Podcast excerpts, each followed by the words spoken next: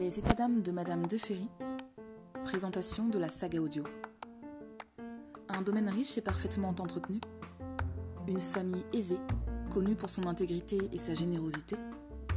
Une épouse dévouée, un mari aimant et des enfants exemplaires. Voilà ce à quoi, de primes abords, ressemble la famille de Ferry. Pourtant, dans ce manoir cossu du XIXe siècle, la paisible existence de Christiane de Ferry s'effondre graduellement comme un château de cartes. Entre trahisons, secrets et scandales, ouvrons ensemble de nouveaux chapitres sur les états d'âme de Madame de Ferry. Inspiré par les œuvres de Madame la Comtesse de Ségur et de Madame la Baronne d'Aulnoy, je vous invite à vous laisser surprendre par cette série audio à destination des adultes, écrite et mise en voix par moi-même.